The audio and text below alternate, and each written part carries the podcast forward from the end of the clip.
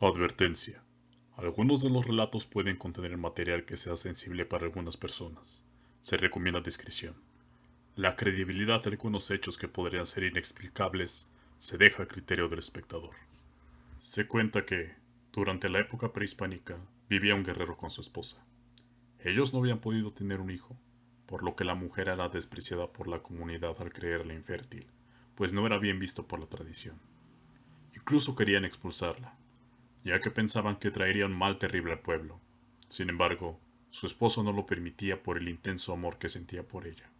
Además tenía la esperanza de que algún día formarían una familia. Un día, su esposo fue enviado a la guerra, así que partió al alba y emprendió su camino. Su esposa aún no había despertado y tenía que contarle una gran noticia.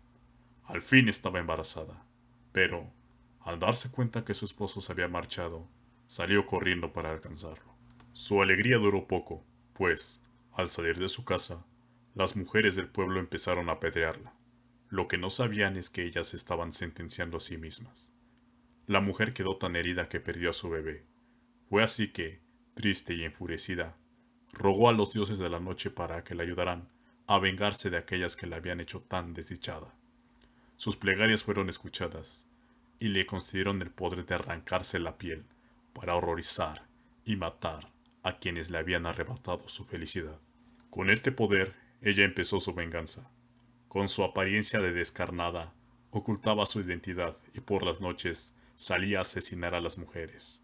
Luego volvía a su apariencia normal para que nadie sospechara. Entonces, durante siete noches, aterrorizó al pueblo y casi lograba completar su venganza, pero su marido regresó de la guerra.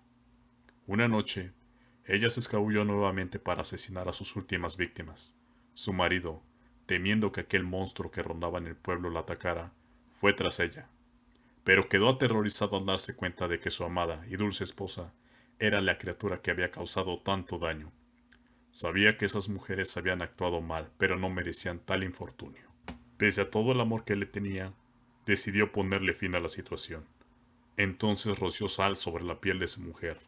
De este modo, jamás podría volver a colocársela. Así nació la descarnada. Algunos dicen que aún la oyen lamentarse, porque nunca pudo ser madre. También cuentan que ronda por las noches con la esperanza de vengarse de aquellas a quienes tanta envidia, las madres.